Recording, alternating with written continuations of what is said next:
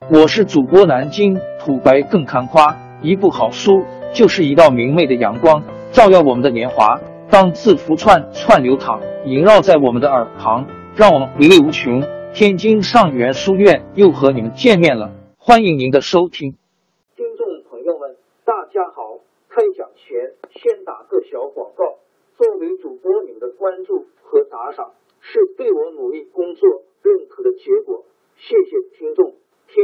上元书院、南京土白更堪夸主播最新专辑《平话祖国华夏上下五千年》终于上线了，一部宏伟巨作。我们的祖先以伟大的创造力、强大的生命力和巨大的凝聚力，世世代代繁衍生息，历尽磨难，从远古走到现代，从蒙昧走向文明。全书共计。两百八十三回，作为播客，我劳动我所得，付费的有声书来了，你愿意为此花钱花时间吗？评话中华上下五千年专辑的进度更新按听众的关注和评论而定。喜马拉雅号 UID 七三二六四零二二，微信号 sh 八五七三零一四四九，请多多关注。多多打赏，谢谢大家，谢谢。下面正式开讲《平话中华上下五千年》专辑。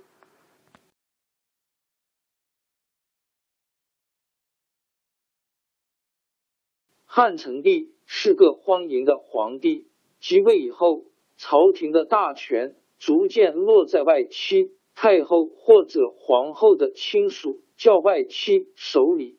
成帝的母亲。皇太后王政君有八个兄弟，除了一个早死去外，其他七个都被封为侯。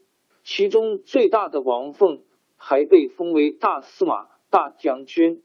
王凤掌了大权，他的几个兄弟侄儿都十分骄横奢侈，只有一个侄儿王莽，因为他父亲死得早，没有那种骄奢的习气，他像平常的读书人一样。做事谨慎小心，生活也比较节俭。人们都说王家子弟属王莽最好。王凤死后，他的两个兄弟前后接替他做了大司马，后来又让王莽做了大司马。王莽很注意招揽人才，有些读书人慕他的名气来投奔，他都收留了。汉成帝死了后，不出十年，换了两个皇帝。哀帝和平帝，汉平帝即位的时候年纪才九岁，国家大事都由大司马王莽做主。有些吹捧王莽的人都说王莽是安定汉朝的大功臣，请太皇太后王政君封王莽为安汉公。王莽说什么也不肯接受封号和封地。后来经大臣们一再劝说，他只接受了封号。把封地退了。公元两年，中原发生了旱灾和蝗灾。由于多少年来贵族豪强不断兼并土地，剥削农民，逢到灾荒，老百姓没法活下去，都骚动起来。为了缓和老百姓对朝廷和官吏的愤恨，往往建议公家节约粮食和布帛。他自己先拿出一百万钱。三十顷地当做救济灾民的费用，他这样一起头，有些贵族大臣也只好拿出一些土地和钱来。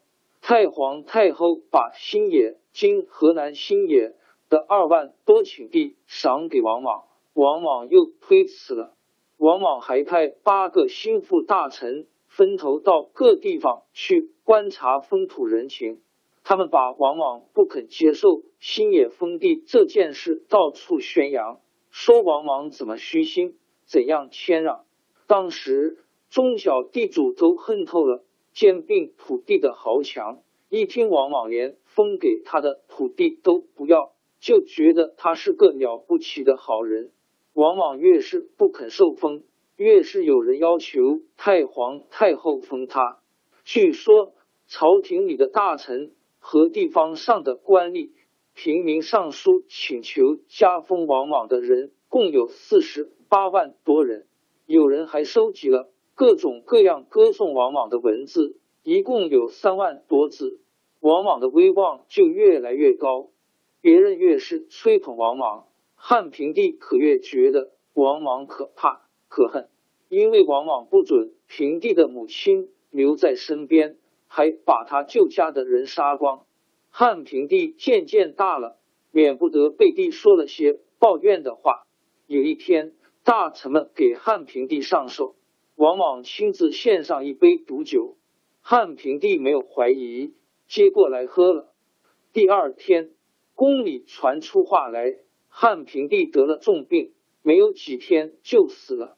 王莽还假惺惺哭了一场。汉平帝死的时候才十四岁，当然没有儿子。王莽从刘家的宗室里找了一个两岁的幼孩为皇太子，叫做孺子婴。王莽自称假皇帝，假是代理的意思。有些文武官员想做开国元勋，劝王莽即位做皇帝。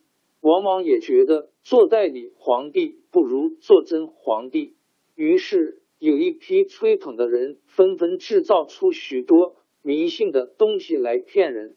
什么王莽是真命天子的图书也发现了，什么在汉高祖庙里还发现。汉高祖让位给王莽的铜匣子了，一直一推让出名的王莽，这会儿不再推让了。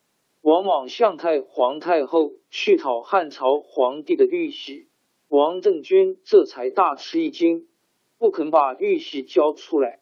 后来被逼实的没法子，只好气愤的把玉玺扔在地上。公元八年，王莽正式即位称皇帝。改国号叫新，都城仍在长安。从汉高祖称帝开始的西汉王朝，统治了二百十年，到这时候就结束了。王莽做了皇帝，打着复古改制的幌子，下令变法：第一，把全国土地改为王田，不准买卖；第二，把奴婢称为私属，不准买卖；第三，平定物价。改革币制，这些改革听起来都是好事情，可是没有一件不是办的挺糟糕的。土地改制和奴婢私属，在贵族豪强的反对下，一开始就没法实行。平定物价的权掌握在贵族官僚手里，他们正好利用职权投机倒把、贪污勒索，反倒增加了人民的痛苦。币制改了好几次，钱越改越小，价越做越大，无形之中又刮了老百姓的一笔钱。这种复古改制不但受到农民反对，许多中小地主也不支持他。三年以后，王莽又下了命令，王田奴婢又可以买卖了。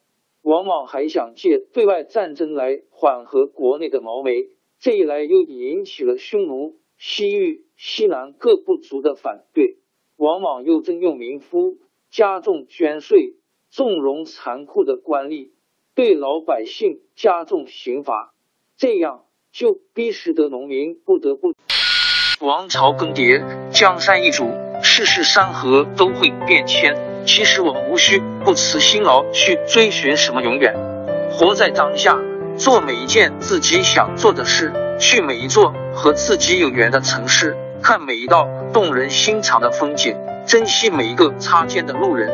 纵算经历颠沛，尝尽苦楚，也无怨悔。感谢您的收听，朋友们，让我们下期再见。